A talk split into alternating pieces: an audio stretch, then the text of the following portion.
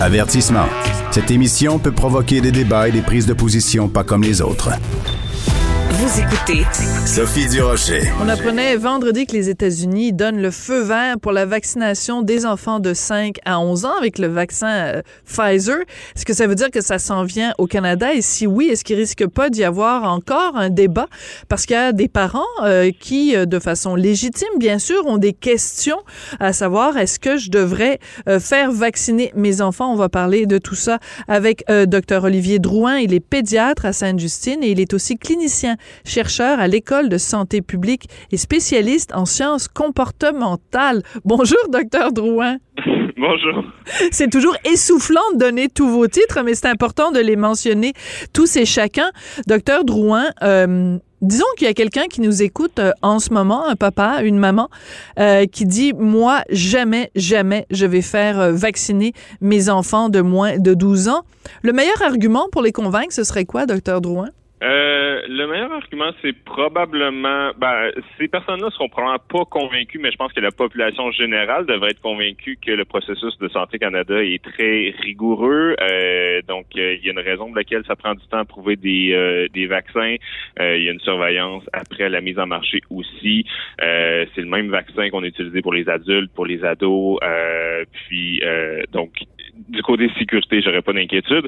Pour les gens qui sont un peu réduits ou qui sont qui ont besoin d'un argument pour eux-mêmes, je dirais que je les prendrais peut-être par les sentiments. Euh, il n'y a pas eu beaucoup d'enfants qui ont été hospitalisés euh, à cause de la COVID ou des complications de la COVID, mais il y en a quand même eu euh, quelques centaines au Canada depuis le début de la pandémie. C'est des enfants qui parfois ont, seulement eu besoin d'être hospitalisés. Il y en a qui ont eu besoin d'aller aux soins intensifs, qui ont eu des complications.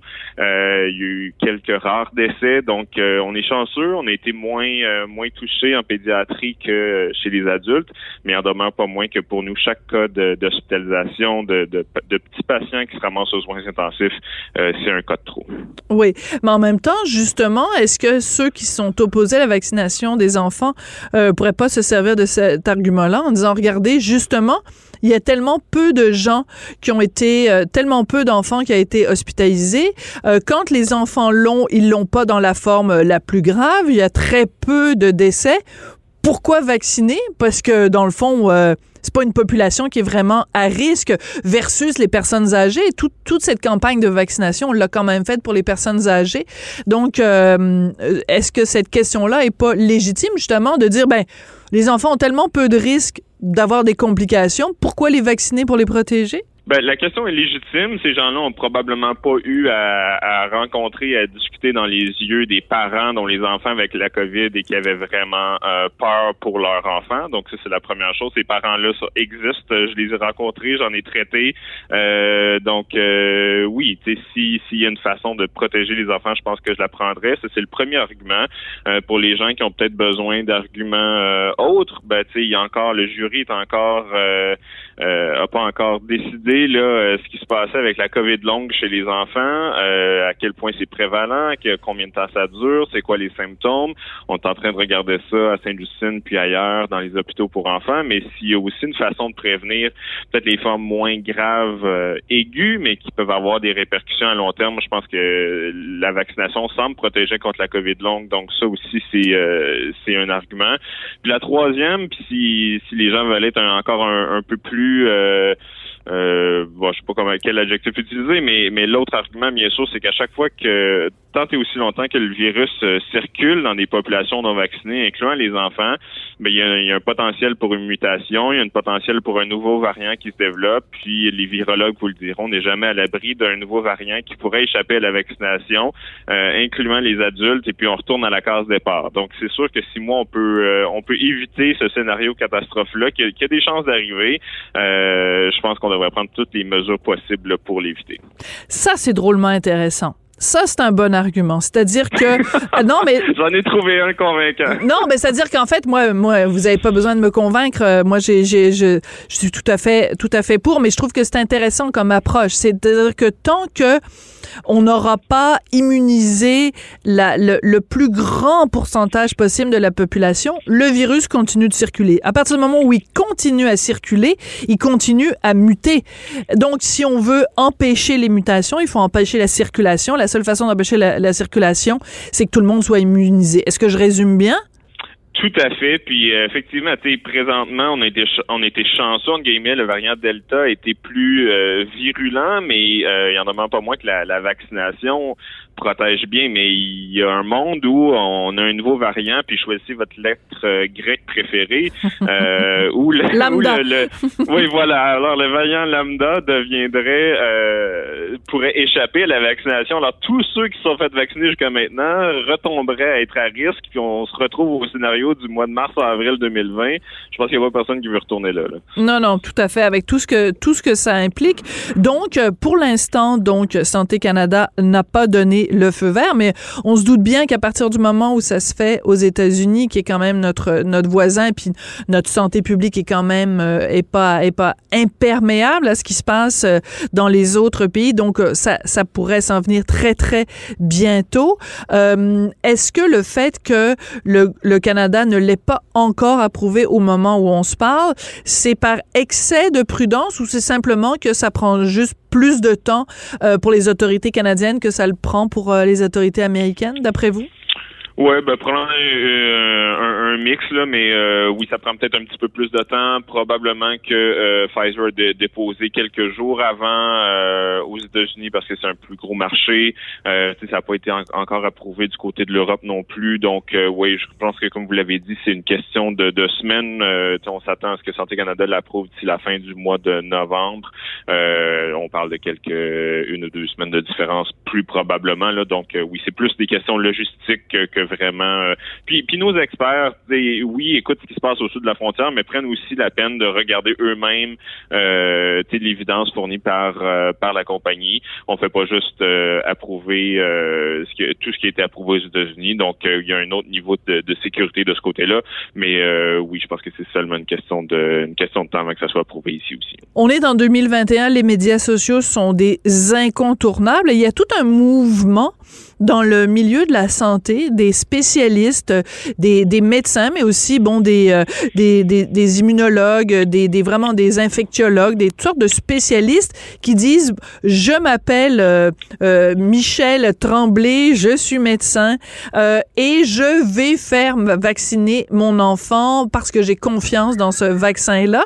Qu'est-ce que vous pensez de ce mouvement-là sur les médias sociaux? Est-ce que vous vous allez faire la même chose? Euh, Est-ce que je vais faire la même chose? J'ai pas décidé encore. Je pense que du point de vue, vous m'avez euh, présenté comme une personne qui a une expertise en sciences comportementales. C'est ça, c'est euh, pour vos auditeurs, c'est comment on, on, prend des décisions euh, de façon rationnelle et peut-être moins rationnelle. On aimerait penser que que, que, le fardeau de la preuve que, que d'avoir Santé Canada, d'avoir tous ces gens-là, d'avoir toute l'expérience avec les vaccins, ça serait suffisant pour convaincre. Mais on sait que euh, le côté personnel, le côté euh, l'histoire, le, la connexion un à un avec l'être humain est très très forte. Donc euh, oui, on essaie de créer quelque chose, on essaie de mettre un visage sur les gens qui vaccinent, on essaie de rendre ça un peu plus humain pour peut-être aller convaincre quelques personnes qui seraient peut-être pas convaincues par par des, des chiffres, des statistiques, euh, des études scientifiques qui sont peut-être un petit peu opaques, qui sont peut-être un peu compliquées à, comprendre. Quand on met un, visage, un nom sur euh, des gens qui décident de faire vacciner, ben oui, ça peut aller euh, peut-être chercher quelques personnes de plus. Donc, toute dans, dans ce cadre-là, je pense que la, cette campagne-là sur les médias sociaux est une bonne chose. Oui.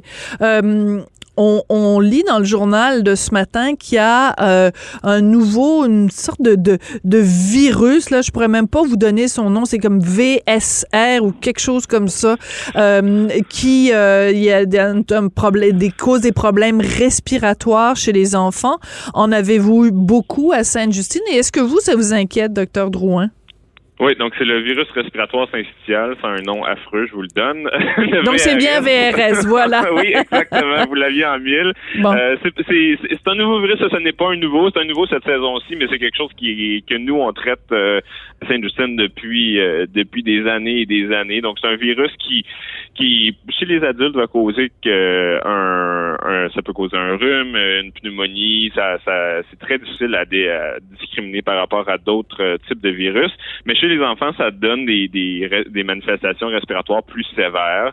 Euh, donc, ça n'a rien à voir avec euh, avec la COVID. Puis, euh, présentement, Saint-Justine, c'est plus ça qui nous donne des maux de tête. C'est plus ce virus-là qu'on voit à chaque année, que des formes des fois un peu plus sévères, un peu moins sévères. C'est un peu comme la grippe. puis, oui, ça, il y, en a beaucoup, beaucoup. C'est ça, ça a bondé les urgences à, la fois au centre santé McGill et puis à Sainte-Justine. On commence à s'en remettre tranquillement pas vite, mais je pense que c'est un bon rappel que quand on parle de se laver les mains, d'éviter les gens qui sont malades, c'est valide pour la COVID, mais ça aide aussi à protéger contre les autres virus respiratoires qui eux sont pas euh, sont pas partis puis sont ici pour rester malheureusement. D'accord. Donc vous nous dites que en ce moment, vous à Sainte-Justine, vous êtes plus inquiété par le VRS que par euh, la COVID, étant donné qu'il y a tant de gens qui sont vaccinés? Ben, il y a plus de. Euh, ça dépend comment on mesure l'inquiétude. Disons qu'il y, a un gros point d'interrogation avec la COVID qui nous inquiète toujours. Le VRS, c'est un ennemi qu'on connaît, qu'on, avec lequel on est habitué de, de, de négocier, d'avoir à traiter. Euh, mais en termes de nombre de patients qui sont malades, oui, le VRS fait beaucoup plus de ravages présentement que, que la COVID. Ah oui. Donc, parce que vous dites, euh, ça dépend comment on définit l'inquiétude. Vous parlez ici à une maman qui est toujours inquiète puis qui est un tout petit peu euh, hypochondriaque. Fait que je sais pas, là, euh, mon, mon, mon, mon degré d'inquiétude versus le vôtre qui, qui pataugeait là-dedans à longueur de journée. Mais il reste que quand on est...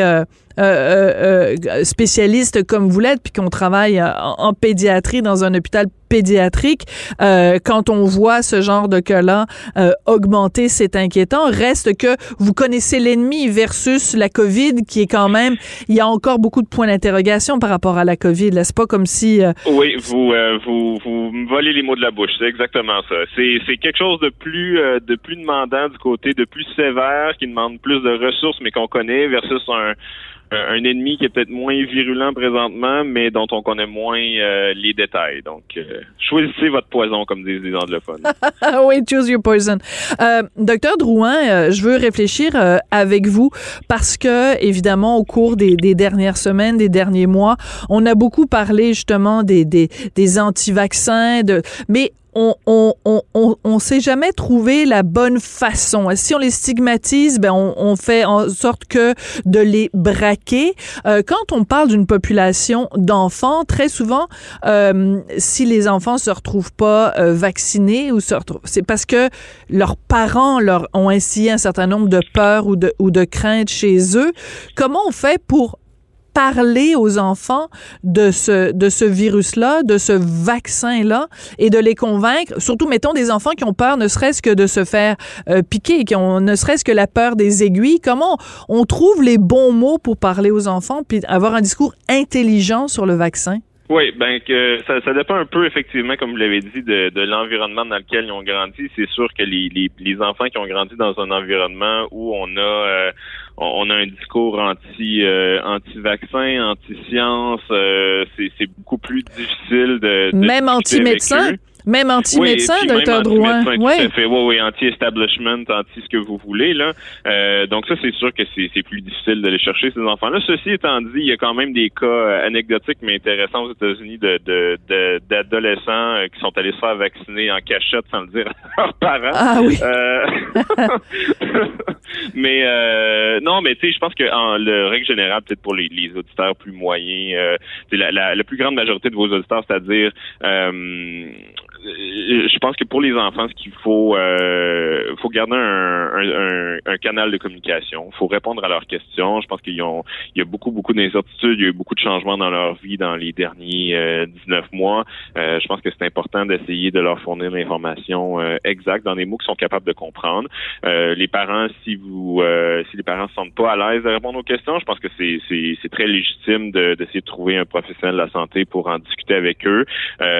nous, on est habitué d'avoir avoir ce genre de conversation-là euh, aussi avec avec les enfants. C'est de choisir un niveau de langage qui leur parle. Puis peut-être aussi d'éviter le langage de peur, d'y aller avec des choses qui sont plus plus tangibles, plus près d'eux.